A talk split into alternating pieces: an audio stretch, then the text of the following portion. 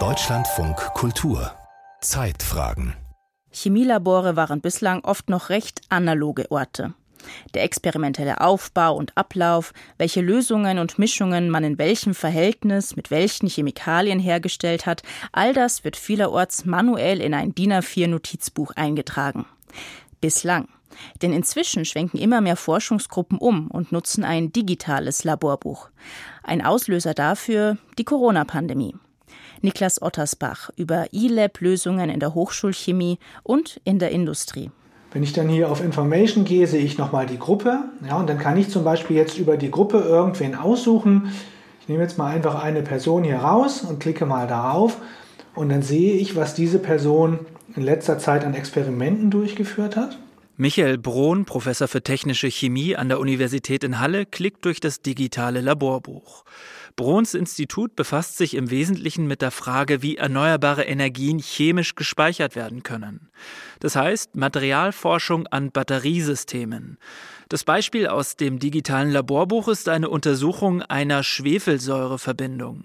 Der Chemieprofessor kann vom Schreibtisch aus alles sehen. Die Rohdaten oder Datenbanken zu Chemikalien. Und äh, die Chemikaliendatenbank wird ähm, vom technischen Personal ganz hervorragend gepflegt sodass man da auch ähm, letztendlich ähm, eine, eine sehr verlässliche Verlinkung erreichen kann, sodass wir im Prinzip das, was man früher alles händisch in seinen Büchlein geschrieben hat, jetzt mit einem einfachen Klick hier machen kann. Die Idee, ein digitales Laborbuch einzuführen, hatte Michael Brohn in Halle schon länger. Zwar gibt es eigentlich auch für handschriftliche Dokumentation Standards, dabei kommt es darauf an zu notieren, welche Chemikalien eingesetzt werden, welche Charge, welches Gerät benutzt wurde. Aber am Ende habe jeder Student seine eigene Methodik benutzt, um chemische Experimente zu dokumentieren, so Michael Brohn. Der Auslöser, das digitale Laborbuch einzuführen, war dann die Corona-Pandemie. Ja, weil wir dann im Prinzip mit weniger Labortätigkeit auch Zeit hatten, uns um solche Dinge zu kümmern. Und vorher ist es im, im, Laboralltag einfach untergegangen, so ein bisschen. Mit den Kontaktbeschränkungen während der Pandemie mussten sich die Hochschulchemiker in Halle umstellen. Maximal zwei Personen pro Labor. Matthias Steimecke ist wissenschaftlicher Mitarbeiter am Institut für Technische Chemie und leitet das Tagesgeschäft in den Laborräumen. Er hat sich auf die Suche begeben nach E-Lab-Lösungen, die die Labordokumentation vereinfachen sollten und ist auf jede Menge kommerzieller Angebote gestoßen. Abo-Modelle, für die monatlich gezahlt werden muss. Und da blieb für uns letzten Endes nur ein Laborbuch über das eLab FTW, was wir nutzen, ähm, weil es ein komplettes Open Source Non-Profit-System ist. Ja, also die, das ist äh, durch einen äh, Biochemiestudenten in Frankreich entwickelt worden, schon seit 2018 und es äh, ist äh, im Prinzip in einer permanenten Weiterentwicklung. Ja, also kommen regelmäßig Updates. Die Hochschulchemiker in Halle können jetzt Fotos und Videos mit in ihre Dokumentation einpflegen. Alles auf einer Serveroberfläche, die die Studenten auch von zu Hause aus nutzen können, sagt Matthias Steimecker. Wenn Sie zum Beispiel eine Masterarbeit sowohl in unserer Arbeitsgruppe als auch in einer anderen Arbeitsgruppe machen, dann ist es ja interessant, wie können wir die Daten zwischen beiden Arbeitsgruppen äh, so hin und her tauschen oder sie so verfügbar machen, dass in beiden Arbeitsgruppen die Möglichkeit besteht, auf alle Experimente die der Masterstudent durchgeführt hat, im Prinzip zuzugreifen. Ja, und das erlaubt diese Software mittlerweile. Also sie entwickelt sich. Und sie sei verhältnismäßig sicher, sagt der wissenschaftliche Mitarbeiter Steimecke. Aber hundertprozentig fälschungssicher ist sie nicht. Deshalb läuft das bei den forschenden Pharmaunternehmen anders ab. Beispiel die Merck-Gruppe mit Sitz in Darmstadt. Allein in der Forschungs- und Entwicklungsabteilung von Merck arbeiten 7700 Beschäftigte. Uwe Wittenberg betreut bei Merck die Entwicklung verschreibungspflichtiger Medikamente. Das digitale Laborbuch spiele bei Merck seit Jahrzehnten eine Rolle, sagt Wittenberg. Also wir sind schon sehr lange dabei. Schon seit 1995 gab es die ersten ich spreche hier jetzt auch wirklich von der chemischen Synthese. Gab es dafür eine elektronische Laborbuchlösung? Das war eine, eine Co-Entwicklung mit einem anderen deutschen Pharmaunternehmen, ne, mit dem wir dann zusammen diese erste Entwicklung gemacht haben.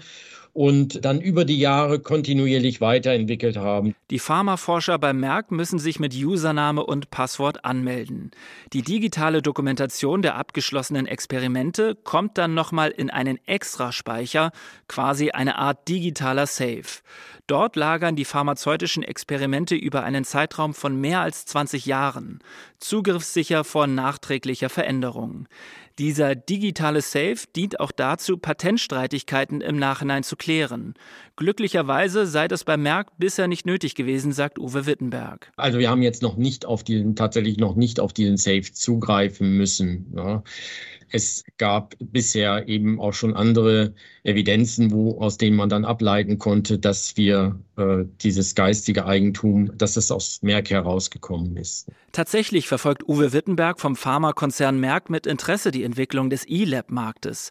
Also auch die Open-Source-Beispiele für digitale Labordokumentation sind für ihn von Interesse. Gerade für den Teil der Experimente, wenn im Hochdurchsatz zehntausende chemische Substanzen getestet werden.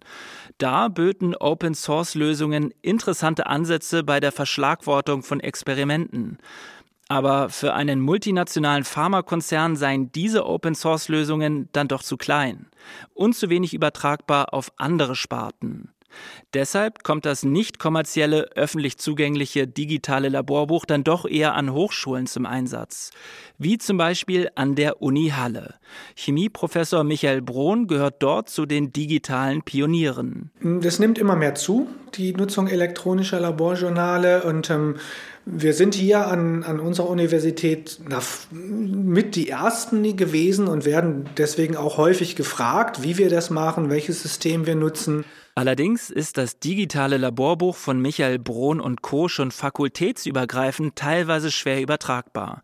Denn bei den Materialwissenschaften gäbe es andere Dokumentationsanforderungen als zum Beispiel in der organischen Chemie. Ganz abgeschafft ist die handschriftliche Laborkladde übrigens auch in Halle nicht. Es sei durchaus üblich, wenn man zum Beispiel mit Chemikalien hantiert, mit Bleistift und Block sich ganz analog noch ein paar Notizen zu machen.